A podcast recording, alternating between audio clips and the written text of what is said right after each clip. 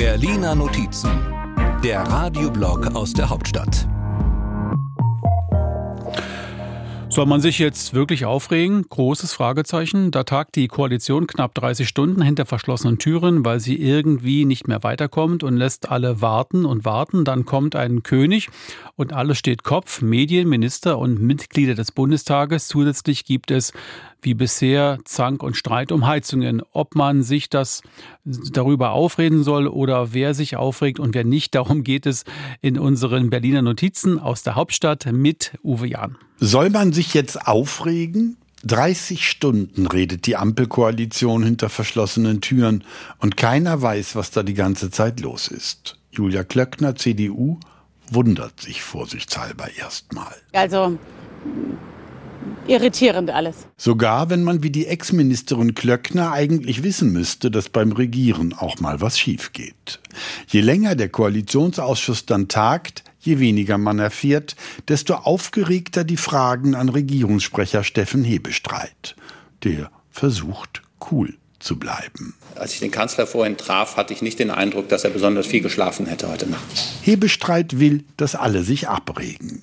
Und als das Warten dann endlich ein Ende hat, ist FDP-Chef Christian Lindner wohl längst zu müde, um sich noch groß aufzuregen und fasst das Koalitionsdrama der letzten Wochen so zusammen.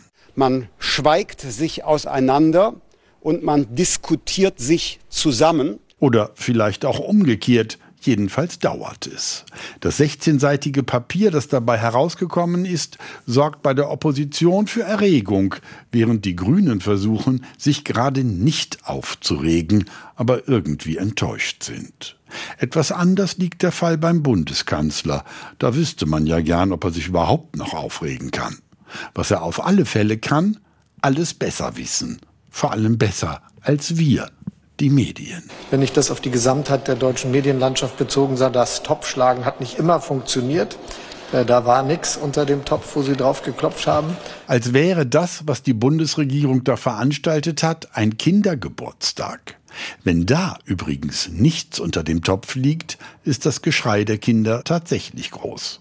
Wo war ich? Ach ja, Aufregung. Zum Beispiel wegen Charles und Camilla. Da sind Adelsexpertinnen ganz aus dem Häuschen und im Schloss Bellevue gibt es ein Staatsbankett. Wichtig als Zeichen der Freundschaft nach dem Ärger um den Brexit. Wenigstens der König nimmt die Sache mit Humor.